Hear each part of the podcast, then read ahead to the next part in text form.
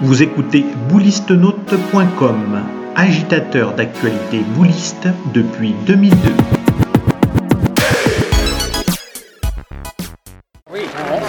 Ludovic Montoro s'est parlé il y a quelques temps, on avait fait l'interview, on parlait de grands titres, on parlait de grands parcours. Là, celui-là, il te manquait, tu ne l'avais pas.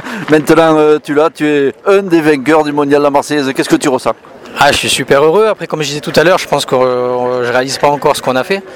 On a produit énormément de jeux pendant 4 jours et je pense que ouais, je réalise pas encore la portée de cette victoire dans la Marseillaise. Je pense que le temps que la pression retombe un petit peu, euh, que je rentre et euh, de digérer tout ça, mais c'est vrai que ouais, c'est exceptionnel. L'ambiance qu'il y a ici, c'est que ma deuxième participation et voir c'est un stade quoi en fait. C'est même plus un terrain de pétanque, c'est on était au stade Vélodrome quoi. Donc comme disait Benji, il avait des frissons à chaque fois qu'il allait tirer une boule. Mais euh, c'est vrai que c'est ça, c'est Marseille, c'est magique, c'est un concours à part. Merci Ludovic Montoro et bravo. Merci beaucoup.